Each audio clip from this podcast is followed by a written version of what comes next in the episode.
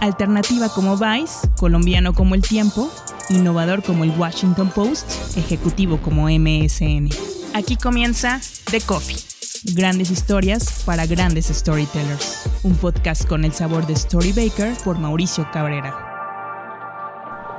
The Coffee con Alberto Bello, editor en jefe de Grupo Expansión. Alberto, gracias por estar aquí por hacer que regresara a estas oficinas en Constituyentes, creo que por ahí 10 años después de el día en que decidí salir de medio tiempo. En realidad, estructuralmente no ha cambiado tanto, digamos, ¿no? Sí, las oficinas son exactamente las mismas que hace, que hace 10 años. Lo que sí ha cambiado es quienes estamos aquí. Es una, ahora mismo es un grupo que se llama 5M, es un grupo de que consta de cuatro empresas. Aparte del Grupo Expansión está aquí Grupo 5M2, que es de que es publicidad en exteriores. Está Cinética, que es una empresa de eventos, y una productora de video y de cine y de televisión que se llama eh, Motor. ¿Te ha tocado mucho esta transformación eres, no sé cuántas personas más tendrán tu tiempo aquí en la empresa, pero sin duda eres de los que más ha perdurado en el tiempo. Te ha tocado desde ser editor de la revista impresa de Expansión, que además acaba de tener su aniversario, hasta pasar por toda esta etapa de digitalización, que Grupo Expansión en su momento fue parteaguas, fue sin duda el gran referente, quizás el grupo impreso que con mayor éxito supo trasladarse a digital y después todavía estos procesos de compraventa de los distintos medios de expansión hasta llegar a la etapa actual. Sí, me tocó todo el proceso desde en el año, entré aquí en el año 2003 cuando todavía la empresa era de, la familia Serna. En ese momento en, eh, era un, estábamos en el proceso de lanzamiento de los nuevos productos, de quién, de todas las nuevas revistas que se lanzaron. En el 2005 nos compra Time. Eh, fue un periodo en el cual de intensa digitalización, como has dicho, ahí lanzamos, yo llevé el proyecto de Cena en Expansión, de cnmexico.com. Eh, en un momento dado me dieron la administración de, medio tiempo, que digamos la entró en mi área la, medio tiempo, que era el, medio que acabamos de comprar a unos emprendedores, un equipo del que tú formas parte. Y, eh, y, en el año 2014 el grupo pasa a manos de un fondo de inversión. Time, con un problema de liquidez muy grande, pues nos vende en el 2014 cuando hacen el spin-off de Timing. O sea, Time Warner se separa de Timing y Timing a la semana de salir del spin-off nos vende a nosotros, a un fondo de capital privado. Este fondo de capital privado nos vendió en el año 2017 al grupo 5M, pues este después de un proceso de venta de medios en el cual pues salieron del grupo Medio Tiempo, salió del grupo Metros Cúbicos y otros y Chilango, por ejemplo, ¿no? Pero lo que yo creo es que lo que se quedó aquí, digamos, es la esencia del grupo de expansión de toda la vida, que es Expansión Quién, que, eh, la revista eh, Aire de Aeroméxico, eh, él, ¿no? Que son las marcas fuertes que, que caracterizan al grupo. Cuando haces este repaso de las distintas etapas que te han tocado e incluso más allá de expansión, ¿dirías que este es uno de los momentos más retadores, más comprometidos para la industria? En muchos casos es bastante común cuando uno va a comer con editores, directores de otros medios, incluso de cierto pesimismo. Para ti, digamos, ¿cuál sería la característica central de esta etapa, de estos tiempos que corren con respecto a los anteriores? ¿Si los ves más retados o simplemente crees que es un reacomodo de la industria para poder volver a valorar, que parece que eso está ocurriendo, la investigación, el trabajo periodístico, la planeación, el empaquetamiento? Para mí el momento más retador fue 2013. En 2013 yo vi que este grupo tenía las audiencias digitales más grandes de México tenía las revistas con mejor reputación y mejor marca, teníamos al mejor equipo de periodistas, pero el mercado publicitario se estaba yendo a otro lado. Y, y ni siquiera se estaba yendo a otro lado por razones eh, de calidad, no sé qué, sino, y ni siquiera por la digitalización, era simplemente que el mercado mexicano está profundamente distorsionado por muchos temas de corrupción y de, de, mala, pues básicamente de, hay una especie de, engaño permanente a los clientes publicitarios, ¿no? Eh, y, el, y el dinero pues se va a gente rarísima y que yo nunca entenderé cómo funciona esto. Entonces, este, en ese año yo me di cuenta de que el modelo de negocio está mal, de que el mercado está mal y me fui a estudiar una maestría. Mientras trabajaba me estudié un MBA para entender cómo era todo. Para que yo, que huí de todo lo que fuera administrar una empresa y dedicarme a esas cosas que los papás quieren, de que uno sea economista, se encargue de esas cosas. Para que yo me haya puesto a estudiar un MBA, muy grave tenía que haber visto la situación. Entonces me estudié mi, maestría en negocios para entender un poquito cómo va, cómo va el mercado. Yo creo que es el, el, momento que peor lo he pasado y que peor lo he vivido. Ahora mismo lo que siento es que en este año lo que estamos es pues yendo a donde tenemos que, teníamos que haber ido desde un principio y es aprender a vivir con los recursos que tenemos a buscar la excelencia en periodismo y a básicamente exactamente lo mismo que siempre hemos hecho y como lo hemos hecho. Eh, y entender el mercado como es. Em, pero buscar al usuario por encima de cualquier otra cosa. Ese es el modelo de negocio que yo veo para nuestros medios. Sin duda hay otros modelos de negocio, de gente que vende el contenido a gobiernos o de gente que vende contenido a marcas. Nuestro modelo de negocio es vender, hacer contenidos para el usuario final y monetizarlos en la medida de lo posible a través de publicidad y suscripciones. Creo que ese modelo de negocio para mí eh, es el sustentable y de largo plazo, como hemos visto en lo que ha pasado pues con el New York Times, Financial Times y los medios de referencia que se han logrado salir adelante. Creo que Expansión, que este año cumple 50 años, es una de las marcas mexicanas que puede dar ese salto a ser un medio sustentable simplemente a través de sus audiencias. ¿Consideras que en algún momento el impacto o supuesto impacto, y digo supuesto porque muchas veces cuando cambia el algoritmo te das cuenta que en realidad pues tú puedes tener un millón, dos millones de likes y en realidad no significan nada, construyó una especie de fantasía a la que muchos medios se subieron y por eso creyeron que podían depositar el valor de su empresa, de su medio de comunicación en redes sociales. No lo digo por expansión, que en, términos generales tiene marcas ya muy bien consolidadas. Siempre hemos sido orgánicos. Nosotros, nosotros siempre todo el tema de redes sociales ha sido orgánico y hemos eh, evitado hacer cualquier tipo de triquiñuela para tener para inflar nuestros números. ¿no? Yo, por ejemplo, tengo competidores que tienen muchísimos más page views que yo simplemente por, una, por un truco ¿no? de scroll infinito y pues con eso ya tienes muchísimos más, más page views que yo. Eh, hemos evitado todas esas cosas. Antes cuando te mencionaba el hecho de que, de que el dinero de la publicidad hace cinco años estaba yendo a lugares extraños, me refiero a eso, me refiero a que eh, siento que hay una, unas modas que mueven de repente a los, a los anunciantes y a las agencias. Hay modas, hay incentivos perversos, hay una serie de cosas que están por por encima de la de la pues de lo profesional, ¿no? O sea, tú como director de marketing de una compañía se supone que tú evalúas cuáles son los medios afines a tu marca y cuáles son las audiencias a las que vas dirigido, buscas qué medio tiene esas audiencias, buscas qué, eh, quién te da el mejor CPM dentro de quienes se dirigen esas audiencias y ahí inviertes. El mercado mexicano no funciona así, funciona por modas. De repente, no, ¿quién tiene? Ah, vámonos todos con los influencers. Ahora vámonos todos con quien tiene más likes, sin verificar que detrás de esos likes hay, hay una, algo real. ¿no? Creo que, que mucho, mucha parte de la industria se fue con, esas, con esos errores y em, pues ahora estamos pagando justos por pecadores. Ahora, pues de repente, ah, no, pues ahora no hay que invertir, ahora vámonos, pues vamos a seguir invirtiendo en Google y Facebook porque no creo en ningún medio, no creo en nada y, entonces los que los que hemos, al menos defendiendo la transparencia, la, el periodismo de calidad, seguir ciertos principios, pues quedamos con, o sea, no teníamos dinero antes y ahora tampoco porque además somos parte de una industria que está profundamente distorsionada. Entonces, este, pues sí, es, es, es este, ha habido espejismos, eh, los medios que hemos reportado esos espejismos no, tampoco nos hemos encargado de, desnudar al emperador, ¿no? Digo, de, decir que el emperador va desnudo más que desnudarlo, de decir que va desnudo, no nos hemos encargado de revelar también que todo esto era ficticio, ¿no? Hubo momentos en los que prácticamente si tú tenías más de 30 años te decían es que tú ya no estás actualizado, tú no estás innovando, se despreciaba mucho en algún punto, al menos varios de los nuevos líderes de la industria digital, los conocimientos de industrias anteriores o tradicionales, por ejemplo, edición de revistas, la capacidad de hacer guiones. Sin embargo, a partir de esta crisis que experimentan los medios, se vuelven a posicionar muchos elementos, muchas estrategias, muchas características de ese proceso, podríamos llamar más artesanal, menos mecanizado de hacer contenido, donde por ejemplo, pues tú en una revista tienes que decidir dónde va el balazo, tienes que decidir cómo la vas a contar, con qué ilustración, y parece que ahora en digital, tanto en el consumo de texto como de audio, de video, readquiere una importancia todas esas capacidades que en algún momento parecían obsoletas porque llegó el punto en el que todos querían transmitir en vivo y decir estamos afuera de este campo de entrenamiento, de cualquier eh, edificio de gobierno y demás. ¿Percibes que esas fortalezas instaladas que tiene expansión por su naturaleza, por haber existido desde antes de que explotara toda la parte de redes sociales, ayuda a que hoy, por ejemplo, ustedes puedan tener eh, mayores fortalezas al momento de pensar en podcast, en producción de videos largos, en todo este trabajo que puede llevar a que un usuario pague por el contenido? Insisto, nosotros somos un grupo que viene de revistas, pero éramos el mayor grupo digital hace solo cinco años. Si tú sumas las audiencias de todas las marcas del grupo, grupo éramos muy superiores al siguiente, éramos mucho más grandes que el Universal y mucho más grandes que cualquier otro. Es decir, las habilidades digitales ya las tenemos. Las habilidades de revista, efectivamente, ¿qué, es lo que nos pasó como medios hace, pongamos, entre 5 y 10 años? Que no sabíamos cómo replicar en digital la experiencia del lector de periódicos y del lector de revistas. Es decir, de repente eran las notas cortas, ¿no?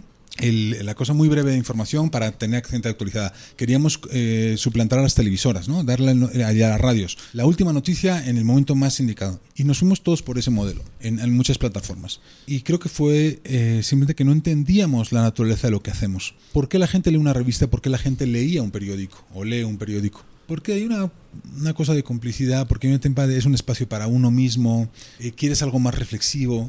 Entonces, cuando nos fuimos todos al breaking news, perdimos eso en nuestros medios. Creo que también nos estamos dando cuenta de que lo que queremos es.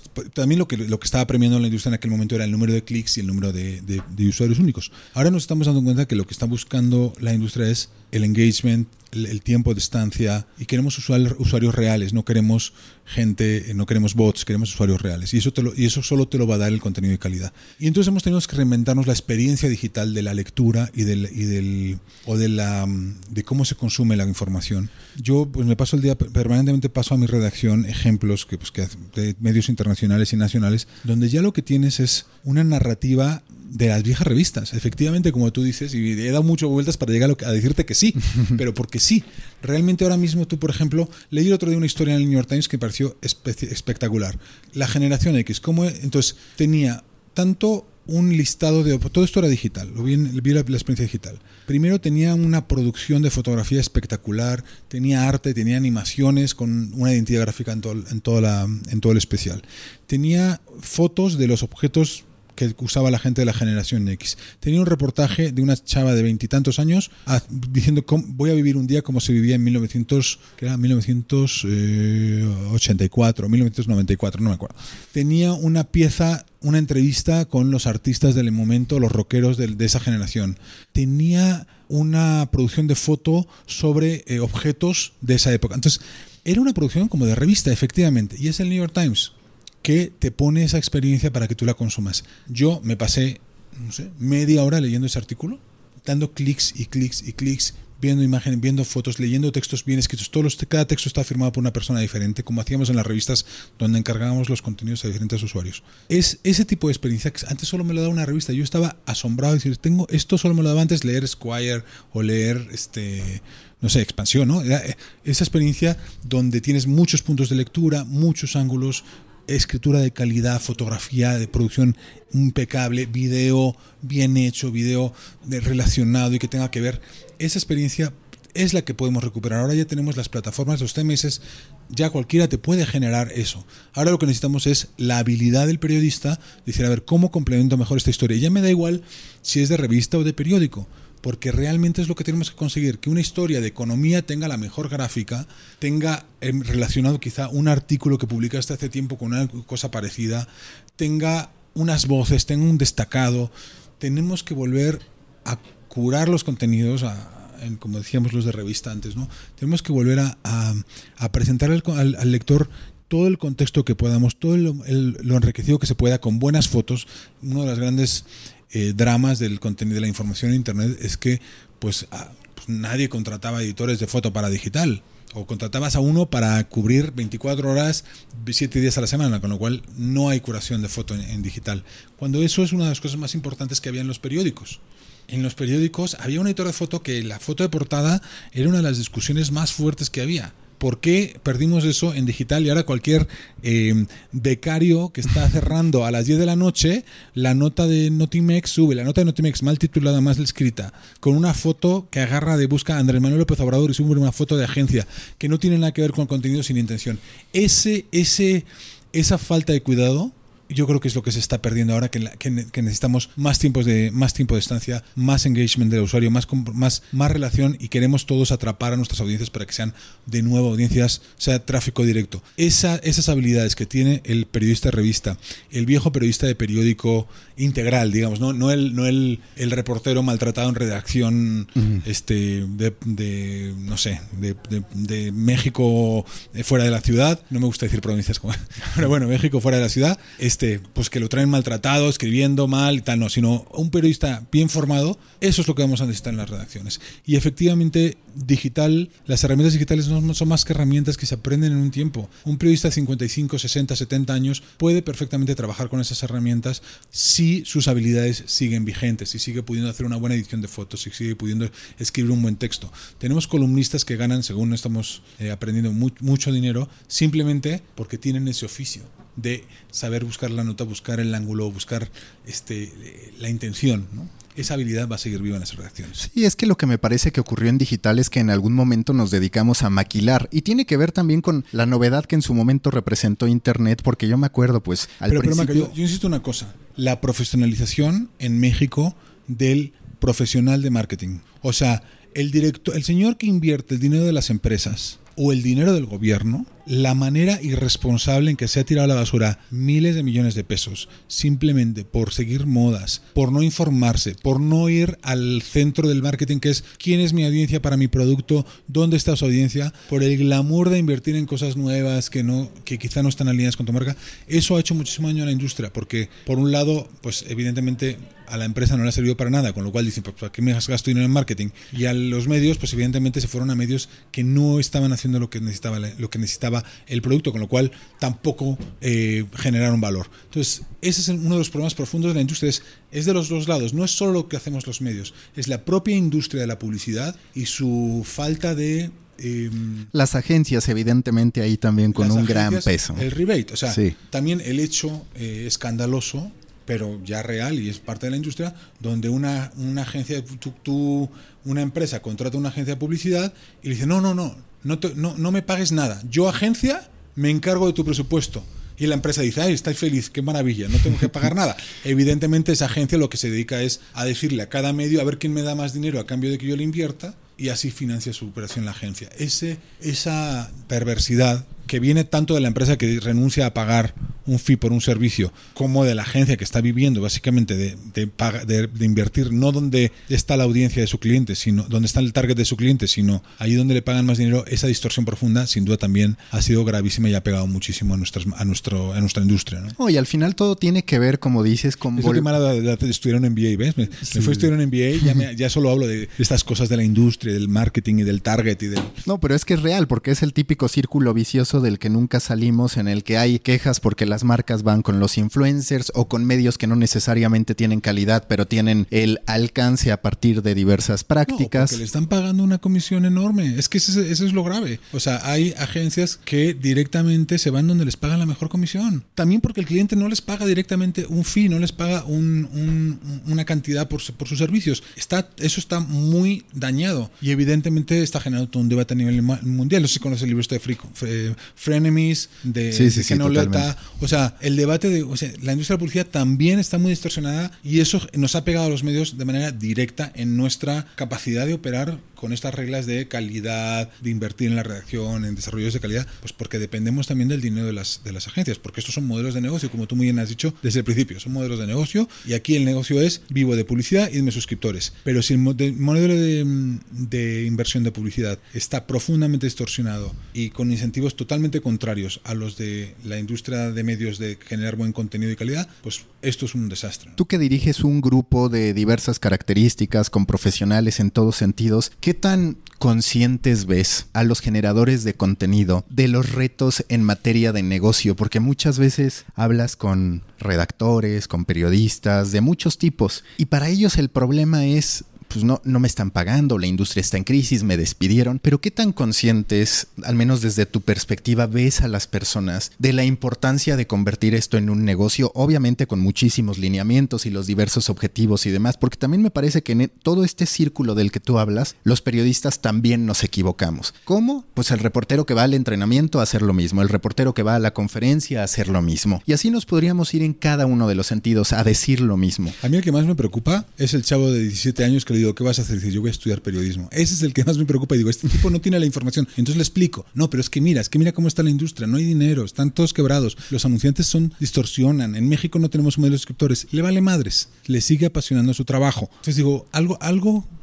o sea, hay algo que está dañado pero que debe tener solución cuando todavía hay gente de 17 años que sabiendo, teniendo toda esta información, sigue queriendo dedicarse a este trabajo nuestro del periodismo, que es pues es y seguirá siendo el más noble mientras cumplamos con lo que tenemos, con los objetivos, digamos, nobles, ¿no? Los, los objetivos originales de lo que hacemos. Yo creo que los, los periodistas, em, si se estuvieran preocupados por eso, como pues, ninguno se dedicaría a esto, ¿no? O se buscarían otra chamba acabarían en oficinas de, de, relaciones públicas. Pero tal vez lo que sí es deseable es que sí piensen lo que tú decías, cómo empaquetar su historia y demás, porque durante muchos años en digital sí se olvidaron de eso. Lo que ha habido a ver, en, drama, en México tenemos un drama y es que las escuelas de periodismo tienen muchas deficiencias. Y cuando sale una buena escuela de periodismo, cierran los dos días porque no tienen recursos, porque nadie se quiere, ¿no? Entonces, en, México tenemos malas escuelas de periodismo, o que se han quedado anticuadas, o que, o que están muy ideologizadas, no sé. Pero no, no están enseñando a escribir bien, que es a mí lo que más me preocupa, a pensar bien. Siento que tenemos periodistas que son todavía muy noteros, que tienen que titulan con la escuela Reforma, que me parece una cosa atroz y terrorífica, ¿no? Es yo tengo pesadillas que empiezan con un verbo. Este, que bueno, que fue su estilo y fue una cosa, pero creo que es un error sintáctico, básicamente. Eh, pero bueno, eso es, eso es un anecdótico. El, caso es que siento que los estudiantes de periodismo salen de las escuelas con muy mala formación en escritura, muy mala formación en, en, la estructura de la información. En general, si estudias periodismo no tienes tanto conocimiento de cómo funciona la economía, cómo funciona el, sector, cómo funciona la política, eh, lo cual pues siempre pasó y son las redacciones las que te forman. Creo que en este contexto de redacciones en crisis, donde no hay recursos, la formación que ofrecen las redacciones es muy precaria. Entonces, tenemos periodistas mal formados en un contexto muy de mucha disrupción y muy, y muy caótico. Yo lo que intento decirle a todos, y lo dije en esta redacción hace dos días, es, señores, uno, tienen un lugar de trabajo en uno de los lugares donde se respeta la independencia, se respeta el trabajo de calidad y se promueve la innovación. ¿Qué espero yo de un periodista que trabaja en Grupo Expansión, que busque innovación, que tenga, que busque la, que busque em, la exclusividad, que busque el, hacer sus historias con la mejor foto, con el mejor contexto, con las mejores entrevistas, las mejores fuentes. No quiero fuentes patito que hablan porque nadie los porque nadie más les, los pela. O sea, el, hay mucha gente que llama, si te agarra el teléfono y te responde porque están ahí. Yo no quiero esta entrevista, quiero la entrevista del que no quiere tomar la llamada. ¿no? Esas son, entonces, eh, yo lo que estoy promoviendo a los periodistas de aquí dentro y lo que invito a hacer el periodista que quiere tener vigencia a largo plazo es invertir en su formación. Invertir, y, la mejor forma de invertir en formación es en el día a día buscar la excelencia. Y la excelencia es escribir mejor, tenerla buscar, ayudar al fotógrafo a buscar la mejor foto, al editor de foto, ayudar a presentar tu historia lo mejor posible, a buscar el mejor titular que tenga el ángulo más original, a no estar con un montón de contenido eh, commodity o digamos contenido que han repetido todos los medios en, redes. Dicen, oye, si firmo mi historia, yo quiero que sea propia, que realmente tenga un valor propio y que tenga, por supuesto, muchísimo rigor, pero que tenga algo diferente. Eso es lo que, lo que creo que necesitamos los periodistas de hoy. Y por supuesto lo que tú dices, que sepa armar una historia completa y completo hoy en 2019 completo quiere decir que pienses en una, si tiene video o no, que pienses cuál es la mejor imagen o la mejor galería, que pienses cuáles son los destacados que quieres que tenga, el titular, cuál es la, el sumario con el que vas a vender tu historia, dónde la quieres promover, en qué redes la quieres promover y cómo vas a hablar con el, el gerente de redes si lo tienes o cómo tú mismo lo vas a postear, en dónde, cuál es, o sea, es, es, es, el periodista de hoy tiene ya que pensar en todas esas plataformas, en todas esas, en todas esas opciones. Sin que tengas la matemática exacta, pero dirías que hoy quién genera o cualquier otra de tus propiedades que ya estaban desde antes genera menos contenido pero mejor contenido. Digo, yo lo hablo por ejemplo con un medio tiempo que fue un sitio deportivo que creció en tiempos en los que la necesidad era hacer mucho contenido porque querías mucho clic. Ahora parece que ya, estamos en un momento de mucha mayor selectividad, de una mejor elección de contenidos más que de maquila. ¿Tú ¿Cómo has visto esa transformación o dirías que se mantiene la producción? Tiene que ver con lo que, te digo del mercado, ¿no? O sea, ante todo el fraude de clics, ¿no? El fraude de clics y de redes, ¿no? Todos los bots, todos los trucos que tú puedes inventarte para tener más page views. Al final hay indicadores que son un poquito más confiables, que es tiempo de estancia, engagement, lealtad. ¿Cuánta gente abre tu newsletter? ¿Cuánta gente se le da clic a las historias que están en tu newsletter.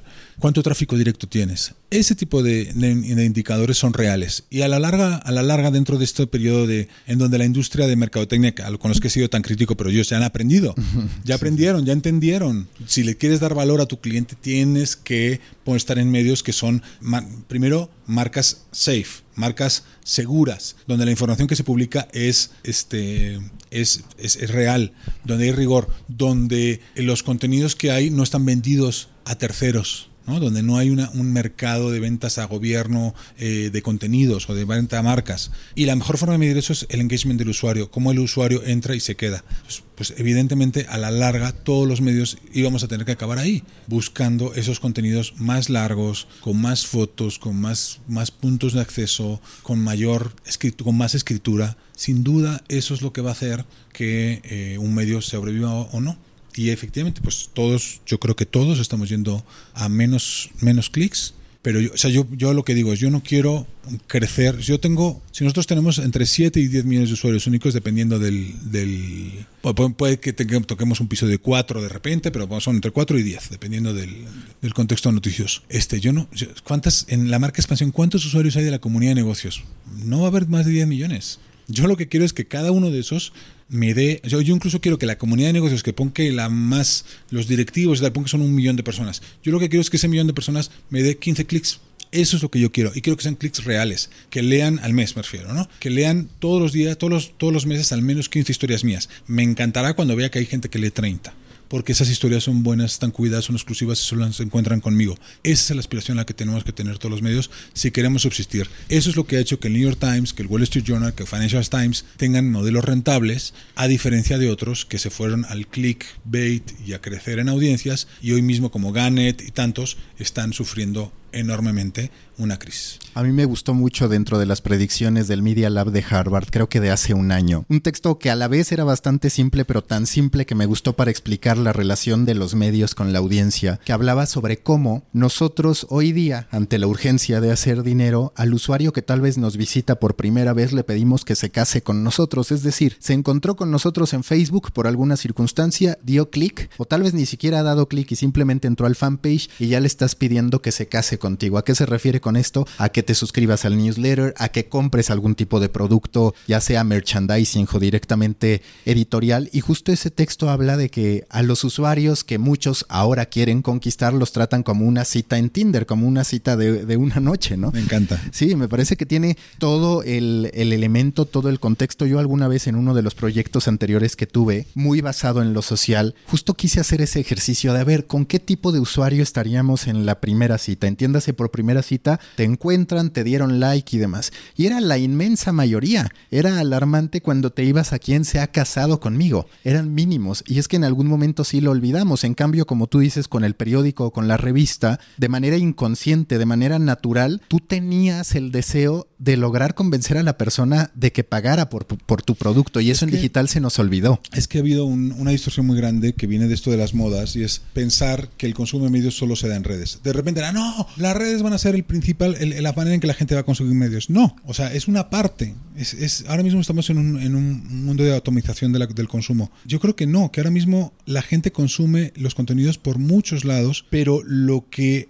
a la larga va a, tener éxito y eso sí lo aprendí en mi maestría, fíjate. Qué bueno que le sacaste provecho a la maestría. Sí, no, bueno, porque este, las marcas tienen valor y las marcas no, no, por, no como marca, sino por lo que representan. Entonces una marca como expansión pues representa lo que es la comunidad de negocios, la innovación, la búsqueda de emprendimiento. Digo, eso es lo que me gusta a mí pensar y, a lo, que, yo, lo que yo quiero construir a largo plazo. Y, la, y unas propuestas de política pública que construyen país y la no polarización y pensar a lo mejor para todos. Ah, bueno, eso es para mí mi marca. Pero pues cuando piensas en el New York Times no estás pensando en algo que te encuentras en Facebook o que te encuentras en Twitter. Además Facebook ya se encargará, se encargó de que, pues dice, ah, no, no, los medios ya los voy a ir sacando porque me contaminan mi reputación. entonces, las marcas de los medios las vas a consumir no necesariamente por redes sociales, vas a ir buscando y, las y tienes que buscar como marca que tu usuario te busque. Cuando dices que em, tratamos muy mal al usuario, absolutamente. Yo creo que el gran reto que vamos a tener todos los que sobrevivamos otros 5 o 10 años en cómo hacer que ese usuario nos pague por nuestros contenidos, ese reto gigantesco que empieza por pedirle registro, por analizar cuánta gente te entra para que te ve 30 veces al mes, ver cuánto, a ver si estarían dispuestos a pagar o no. Todo ese proceso que el New York Times se tardó 15 años en, salir de pérdidas. los accionistas del New York Times tuvieron 10 años en pérdidas al menos. ¿no? Este, y luego con, un crecimiento muy, muy plano de experimentación. O sea, a ver qué medio mexicano se atreve a hacer eso. Pero bueno, em, todo ese proceso por el cual vamos a pasar de regalar el contenido a cobrarlo en digital, eh, pues no puede ser intrusivo. Y tiene que ser con usuarios que ya tienes ahí. Tenemos que aprender a convencer a ese usuario que ya vive con nosotros y que valora la marca y que te da muy buenas puntuaciones a tu, a tu, contenido y que lo, lo, comparte en redes y tal. Ese es el usuario al que eventualmente ya después de, de, enamorarlo le tienes que llegar con propuestas, ¿no? Le tienes que llegar con su anillo. Oye, ¿te quieres suscribir a mi contenido digital durante un año por un precio de X? Ese es el, el reto que vamos a tener en los próximos años, pero empieza por todo lo que hablamos antes, por construir experiencias de contenido multimedia, de calidad, eh, únicos, em, en que te creen, que te creen eh, engagement, ¿cómo traduces esto engagement? Compromiso, no sé. Este, que te involucren, ¿no? Que te involucren y que veas como propios. Ese es el gran reto. Y después de eso, vamos a tener que ya empezar a pedirles su registro, su tal, pero no puede ser en la primera cita, como tú dices, no puede ser esto un Tinder, además Tinder, pero de, de cariño, no, Tinder, es más bien una cosa de citas ya de, en el motel. Sí, sí, sí, sí, sí. sí, ya ni siquiera el café o la cerveza de pretexto. sí, totalmente. Tú, ya platicamos mucho de la teoría. En la práctica, expansión, ¿qué tan avanzado va en esa búsqueda por tener la mayoría de sus ingresos de, suscriptores? Digo, por supuesto que con la revista ya traen un avance a diferencia de otros medios. ¿Qué tanto ya están incorporando todas estas funciones y nuevos cargos que van apareciendo en medios estadounidenses de retención de audiencia, crecimiento de audiencia, ya no entendiendo audiencia como número de likes, sino gente que se suscribe, gente que se registra, gente que lee 15, 30 historias, en fin. ya tenemos editor de audiencias para empezar pero tiene un mes. Sí, sí, sí, entiendo. Entonces, eh, nosotros fuimos tan exitosos en el modelo masivo con, con CNN, con CNN en México, que, y con medio tiempo cuando lo teníamos, que nos ha costado mucho pensar que tenemos que volver a empezar de cero. Em, ¿Qué tan avanzado estamos? ¿Conocemos las herramientas para crear alcance? Conocemos las herramientas para crear involucramiento del, usuario a través del, que sabemos de periodismo de revista.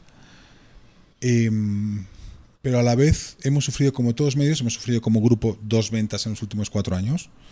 Hemos sufrido reestructuras, porque evidentemente tuvimos que reestructurar el equipo varias veces. Eh, hemos tenido salida de talento, hemos tenido también hemos tenido, atraído talento nuevo.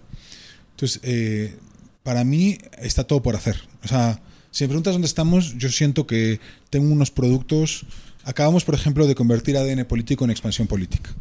Ahí ya sí te puedo decir que arrancamos bien desde el principio. ADN, política lo ADN político lo relanzamos en febrero del año pasado para las elecciones. Era una plataforma que siempre se, creaba para elección. Después de elecciones decidimos no matarlo como hacíamos otro año, sino convertirlo en la plataforma de política de expansión como ADN político. Luego nos dimos cuenta de que expansión es una marca que a la vez que siga los negocios es una marca que, promueve la política pública, con lo cual bajo el, paraguas de la marca expansión tendremos contenidos de política, economía y negocios para una audiencia premium de usuarios de, la comunidad eh, de negocios, la comunidad de, que ve temas económicos y temas de política pública. Entonces, de repente dices, bueno, ya más o menos tengo un sentido de marca que no estoy buscando desesperado clics por todos lados, sino que tengo una audiencia clara a la que, a la que voy dirigido. Y esa audiencia que espera exclusividad, contexto, las mejores fuentes, lo que estaba comentando antes. Entonces, una vez que ya tienes la estrategia de marca bien clara, es cuando dices, a ver, ¿y dónde estoy? O sea, no empieza desde abajo, no, ah, ya voy a hacer contenido de calidad. Bueno, contenido de calidad para qué y para quién. Yo creo que lo primero que tenemos que hacer los medios es entender quiénes son nuestras audiencias y construir a partir de ahí. No, no todos podemos ser generalistas, no todos, o sea, tenemos que ser mucho más enfocados en a quién vamos dirigidos y cuál es el valor de lo que le damos y por qué nos consumirían o nos consumen. Entonces creo que ese trabajo ya lo hemos hecho muy bien en nuestras marcas, estamos construyendo a partir de ahí rediseñando gran parte de las plataformas. Eh, lo de expansión política es, es, el primer paso de eso. Lo siguiente va a ser que expansión, con expansión política conjunto tengamos un ecosistema eh, más de, mm, pues de una revista digital, pero de alto nivel, que pues, compite con los diarios y compite con las revistas, pero con contenido exclusivo. ¿no? no vamos a estar subiendo las notas de Notimex. Eso, eso ya no tiene sentido, tienes que hacer algo más enriquecido. Entonces, ¿dónde estamos? Tenemos editor de audiencias, tenemos toda un área Media Lab que se encarga de la parte de video, de la parte de, de redes, o sea, tenemos toda una estrategia de canales de distribución y de oferta de valor a nuestras audiencias que antes no teníamos. Todo eso lleva pues, tres meses más o menos. Tenemos toda una mm, eh, reestructura de redacción enfocada a ser mucho más verticales. Antes dábamos mucha autonomía a mm, esa revista, sitio, cada cual iba por su lado. Ahora está todo integrado y esperamos la misma calidad del, reportero para las dos cosas. Ya no matamos la mesa digital. Este iba a haber eso es, es una parte muy importante estratégica. O sea, no vas a tener gente subiendo agencias. Eso, yo no quiero robots, quiero periodistas, ¿no? Y lo que estamos buscando entonces es construir a partir de eso una oferta de valor para el usuario final, que es, oye, si tú quieres la nota de Notimex, la puedes buscar en Google News, ahí busca última nota de Notimex y te va a salir. Si tú quieres por qué sucedió eso, quién es el protagonista que está haciendo eso, cuáles son las implicaciones, ven con nosotros. con la propuesta de Vox, ¿no? Eh, y de Quartz. Em, pues por ahí vamos. ¿Quiénes son tus referentes? Ya lo dijiste, Vox, Quartz, evidentemente el New York Times, me imagino que el Financial Times, porque también lo ha hecho bastante bien, The Guardian, pidiendo dinero de otra manera que también le ha funcionado extraordinario. Pedir dinero me parece interesante, pero creo que... A ver, hay una diferencia muy profunda entre México y los demás. Si tú ves la oferta de valor de... la propuesta de valor del Guardian, del New York Times, el Financial Times, el Wall Street Journal, está a años luz de cualquiera de nuestros medios. Eh, uno de los dramas del periodismo mexicano es que no hemos logrado crear un medio de referencia. Lo fue el financiero en los 80 un poquito, lo fue Reforma en los 90, pero creo que hoy no tenemos ese, ese periodismo de referencia, no tenemos un medio que sea el que marca la agenda. En Estados Unidos tienen tres, cuatro. ¿no? Pues si pones New York Times, Wall Street Journal, te puede gustar o no su, ángulo, pero pues sí trae periodismo de calidad. Em, en, México creo que tenemos medios que más o menos cumplen la... Tenemos medios oficialistas, que no pueden ser de referencia un medio que un día es anti-PG y al día siguiente es pro-PG, ¿no? Digo, simplificando. Eso no es un medio de referencia, eh, porque no tiene una línea editorial clara. Em, un medio como Reforma, que yo creo que sí tiene los elementos, pero pues eh, pues yo creo que la crisis pues les ha pegado mucho en, el tema de la calidad y en toda en la parte técnica periodística y de diseño pues yo creo que tengo creo que podrían serlo pero pues les falta un y que creo que es curioso porque ellos y lo veo hoy, antes los criticaba, acertaron al mantener cerrado su contenido y demás. Solamente que en todo ese tiempo de ventaja que tuvieron hasta llegar a hoy, no lo supieron aprovechar, vaya, no innovaron y creo que ese fue su error, pero ellos tomaron una gran decisión en su momento. de diseño, cuando digo que tienen mal diseño, su principal error es que es que teniendo la plataforma para hacer long form, no, porque estaban cerrados, claro. porque tenían no sé qué, se fueron a hacer notas de tres párrafos.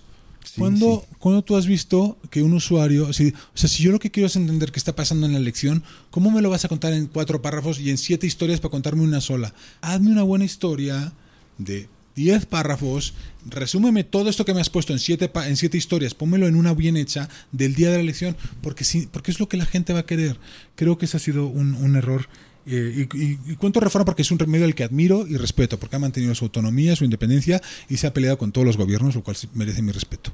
Este, entonces siento que pero, pero lo que está contando es un poco el drama de que no tenemos un medio de referencia en México. Las televisoras, pues todos hemos visto su modelo de negocio estado muy ligado a gobierno, oficialismo, venta de contenidos, entonces no tienen, la verdad, pues una reputación muy correcta. Entonces, en México no tenemos el medio de referencia que necesitamos. A mí me encantaría que fuera expansión, que eventualmente pueda lograr una plataforma en la cual, desde esos valores de periodismo independiente, de calidad, de exclusividad, de ofrecer al, usuario un, valor final mucho muy superior al que ofrece el resto, poder construir ese medio. Pero si no soy yo, me encantará que suceda con alguien, porque necesitamos eso. ¿Cómo demonios le voy a pagar a un medio por un contenido que no tiene calidad? que no se entiende, que está descontextualizado, que está mal titulado, que las fotos son una porquería. ¿Por qué demonios le pagaría yo? Ese es, el, ese es el gran drama de nuestro periodismo. No podemos cobrar porque no tenemos la calidad suficiente para que la gente pague. Yo sé que la gente que paga en mi revista recibe muchísimo valor, porque yo en por página invierto pues, entre el doble y el triple de lo que invierte, invierte mi competencia, y eso lo tengo probado. En digital sé que puedo ofrecer mucho más. Eso es lo que estoy construyendo a largo plazo. Para eso necesito capacitar a los reporteros, para eso necesito tener una estrategia de, imagen, de foto, necesito dejar de poner quizá tanta imagen de mala calidad, quizá poner más texto, porque no tengo imágenes de buena calidad para qué pongo. necesito una estrategia de video que agregue valor. No voy a traer, o sea, ¿de qué me sirve a mí traer un video chistoso a mi sitio? que me va a traer mucho tráfico si no está alineado con mi marca. Ese es el tipo de cosas y de reflexiones que tenemos que empezar a tener. Por otro lado, ¿cómo rejuvenezco audiencias? Mi lector de 70 años no me está viendo en digital. Entonces, ¿para qué me dirijo a él en digital? Me dirijo mejor al de 25, 30, 40 eh, con un lenguaje fresco, pero sin faltarle el respeto. Yo creo que también lo que ha pasado con al ir al millennial famoso, que no sé si existe o no, pero ha habido toda una estrategia en torno a los millennials, a veces se cae en la banalización y en la estupidez profunda. Creo que hay que evitar eso, hay que evitar el periodismo eh, iba a decir una hay que evitar el periodismo banal tenemos que hacer periodismo de valor tenga la edad que tenga la audiencia, porque eso es lo que tiene interés. ¿no? Y hay otro punto complejo que he ido analizando conforme platicamos, que es dónde va a quedar el buen contenido para audiencias que no tengan poder adquisitivo, porque, pues, por ejemplo, todos estos modelos, el propio expansión, yo me acuerdo antes de que llegara eh, medio tiempo, antes de que fortalecieran tanto Chilango, siempre se ha calificado como de audiencias con cierto poder adquisitivo, ¿no? Y todo tiende a que se va a cobrar por el buen contenido. Y cuando hablas de crear ese medio de referencia, es todavía más complicado porque tendrías idealmente que ser masivo y esa masividad es complicado que llegue cuando el buen contenido va a estar vedado hasta cierto punto para, para la gente que no tiene el poder adquisitivo. Vaya, esos medios que se dediquen al, a la masa, por así decirlo, tendrán que encontrar otros modelos de negocio. Obviamente nosotros como grupo expansión tendremos que encontrar una estrategia masiva Em, porque ahí también existe, existe un mercado eh, como modelo de negocio. Lo que siento es que el periodismo de calidad cuesta dinero y ese dinero no lo está pagando la policía. Entonces hay una realidad clara. Si quieres crear contenido, contenido, contenido de calidad, la gente tiene que pagarlo. Evidentemente hay un efecto social secundario. Yo soy un gran defensor de los medios públicos. Yo creo que sí. Es más, soy muy gran defensor de la regulación de las concesiones de medios privados. O sea, de manera inexplicable el gobierno renunció a su autoridad ante los medios. En Estados Unidos, los medios de broadcast tienen unas reglas para cubrir la información que tienen que cumplir. En México esa regulación se tardó 300 años, llegó por el INE, por el lugar equivocado, es absolutamente demencial y está mal hecha. O sea, pero diga, imaginemos, en un mundo perfecto deberíamos tener unos medios públicos o unos medios concesionados que siguen todas las mismas reglas de periodismo balanceado, de calidad, bla, bla, bla, bla, y al que tiene acceso la mayor parte de la población. Esos medios públicos, que, ahora mismo llamamos televisoras, eventualmente van a ser medios puramente digitales, o sí, puramente digitales porque la televisión también va a ser digital. Este, esos medios tienen que seguir siendo masivos. Y es una necesidad que tenemos como país y como Estado. Pero para eso existen las concesiones y para eso existe la televisión pública. Em, y esa televisión pública va a nutrirse de los medios pagados, como ha ocurrido siempre. La televisión se nutría de los periódicos que no llegaban a todas las familias, llegaban las familias que los podían pagar, o que los querían pagar o que los necesitaban. Entonces, em, no, no necesariamente es una catástrofe social el que los medios se paguen. La catástrofe social es que no haya una regulación clara de los medios públicos y concesionados que garanticen que la información de calidad, equilibrada, balanceada, y rigurosa llega a toda la población. ¿Qué viene para expansión? Está reciente, como dices, la creación de expansión político en, en, vez de ADN político. Ya platicaste de algunos formatos. ¿Qué viene? Porque justo cuando entré a tu oficina y digo, de nada serviría traer espías ni nada porque tu letra es incomprensible, pero me decías, es de hace un año, tuvimos esta junta, eh, ahora que volvimos a ver el pizarrón, pues mira, lo que dice, planeación conjunta, print, web, televisión, redes. No, pues viene eso, somos, medio multi, somos un medio multimedia. No puede ser que la revista planee por su cuenta y las redes se planeen por otro. Estrategia de calidad. Tiene que haber una estrategia de calidad. Si quieres llegar al público con lo que te digo, tienes que tener una estrategia para decir cómo consigo que la marca expansión entregue lo que prometió hace 50 años. Mira, te voy a enseñar, ahora que cumplimos 50 años, me acaba de llegar esto, que es de un usuario que me manda su entrevista de hace 40 años. ya lo veo, sí, sí, sí. si lees la entrevista es impecable. Bueno, ¿Cuál es la estrategia de opinión? ¿Cuál es cómo conseguimos que se editen los textos digitales en lugar de subirse tal cual los trae el reportero? ¿Cuál es la estrategia gráfica? ¿Cómo se em, cómo se reinventa el proceso para que todo esto suceda? ¿Cuáles son las responsabilidades claras? ¿Quién es responsable de qué y qué? Porque lo que dices, a ver, oye, este, este titular es una porquería. ¿Quién subió este titular? Esta noticia está mal escrita. ¿Quién es el responsable? No lo subió el reportero porque lo subió Notimex que venía de no sé quién. Muchas veces las redacciones digitales nos pasa eso, que no hay responsabilidades claras. Y yo no soy partidario de las responsabilidades verticales em, o no. O sea, sí soy. Tiene que haber una jerarquía en las redacciones, pero también tiene que haber una delegación de responsabilidad porque si no es inmanejable. Nos volvemos como alguno de estos grupos que hay ahí fuera que nada pasa, nada se publica si no pasa por arriba, ¿no? Entonces acaba publicándose todo pura banalidad porque lo serio y lo importante pues está muy vetado desde arriba. Eso, eso, eso no nos puede pasar. Entonces necesitamos responsabilidades claras. Todas esas son las cosas que tenemos que ir armando. Planes de carrera para los reporteros, es número 17. Pues, pues son las cosas con las que vas a construir una redacción que va hacia ese, hacia ese, hacia ese, hacia esa excelencia y hacia ese entregarle lo mejor al usuario. Este, nada de esto, o la mayor parte de esto, estaba, hubiera estado vigente hace 10 años. Creo que perdimos la ruta por buscar alcance, por tener crecimientos excesivos en el número de usuarios únicos, que era lo que nos pedían los departamentos comerciales, en lugar de enfocarnos en, darle más valor a nuestro usuario eh, eh, histórico y, estratégico y perfil. Eh, pero bueno, pues eso es lo que yo veo para el futuro, el enfocarnos en hacer las cosas bien y apostar al periodismo de calidad. Creo que vender contenidos a al gobierno y vender contenidos a las audiencias, a, los clientes, son modelos viables. Ahí están medios en todo el mundo que logran hacerlo. Creo que no es para marcas que tienen 50 años y que tienen prestigio y tienen reputación. Entonces nosotros tenemos la opción de luchar por ser esa marca de referencia de México o una de las tres marcas de referencia de México. Creo que vale la pena pelear por ello. Antes de la última pregunta, porque sé que eres futbolero, ¿el Madrid va a volver a andar de buenas eh, la siguiente temporada o tienes tus dudas? Yo tengo una frase que hago cuando la situación se pone como se está poniendo, que es que yo soy del Madrid del 81. Entonces, que es Madrid Juanito, Santillana. Sí, sí, sí. ¿no? Entonces es mi frase de escape. Pero, mira, yo, yo pues Madrid, pues yo creo que a mí no me yo tengo un problema con Florentino, la verdad. Entonces, este, yo sí creo en las instituciones y creo que las instituciones tienen que tener contrapesos, tienen que tener este y tiene que haber responsabilidades claras y tiene que haber, este, eh, ¿cómo se llama eso? Del, eh, sí, pues el, responsabilidades claras, básicamente, ¿no? Y creo que el Madrid, como cualquier institución en la cual ha faltado supervisión o ha faltado contrapesos, pues perdió el rumbo hace un tiempo.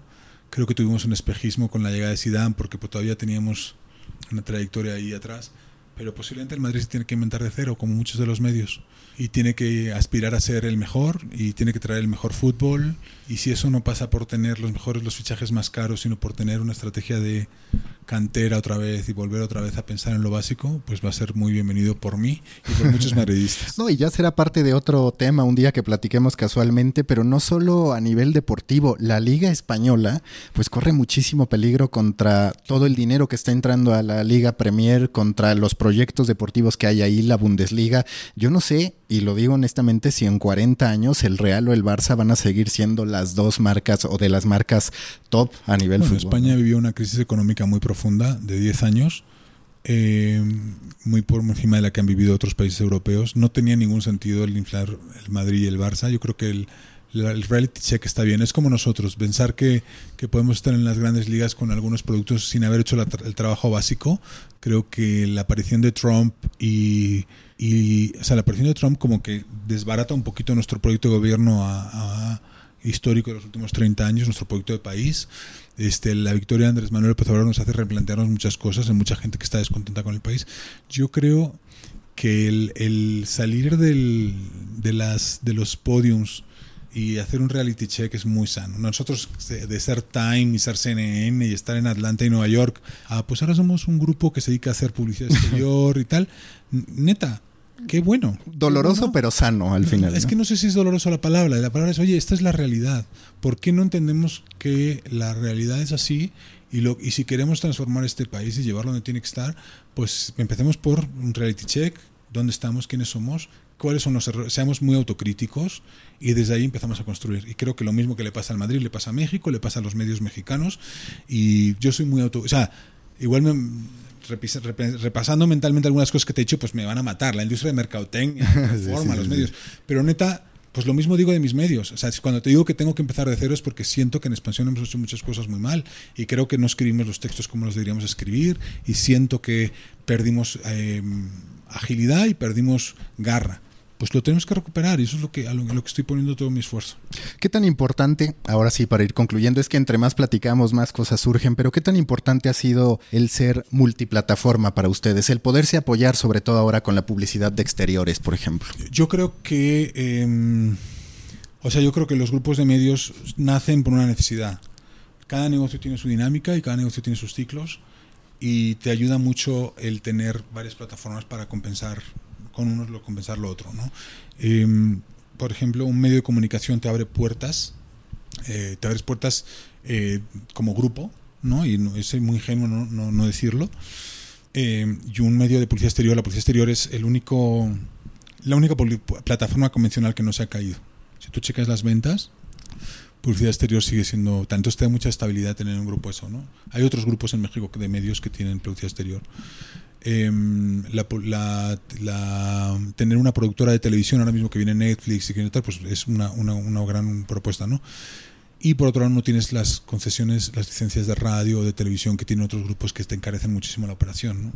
Entonces creo que es una propuesta como grupo ahora mismo que es un experimento, es una prueba, este, está siendo complicado, pero creo que, que sin duda Grupo 5M va a ser una, uno de los grandes jugadores de la industria en México, porque creo que está razonablemente pensado la estructura actual. Creo que tenemos una empresa con contrapesos, con consejos de administración, con institucionalizada, con un CEO, un director general, John Reuter, que es el mismo que le vendió la empresa Time hace 14 años, ahora mismo es el CEO de todo el grupo, y creo que es un grupo que va a contar mucho a largo plazo. La pregunta de siempre para cerrar en The Coffee, si tú fueras un café, tú como persona, a partir de tus características, ¿qué café serías? Gusta pensar un café bien fuerte, un espresso doble bien cargado, bien cargado y sin azúcar. ¿Por qué? Eso es lo que me gustaría, porque me gustaría pues, ir con las cosas como son. O sea, ¿para qué lo mitigamos todo con, con, leche de almendras o con espuma de leche o con azúcar o con, o con edulcorante? O sea, las cosas como son. Un café está para lo que está, para tomarse un café. Listo, Alberto, muchas gracias. Gracias a ti. Busca la próxima semana un nuevo episodio cargado de emprendimiento, endulzado con grandes historias y narrado por grandes storytellers. Suscríbete a The Coffee, un podcast de storytellers para storytellers, un producto de Storybaker por Mauricio Cabrera.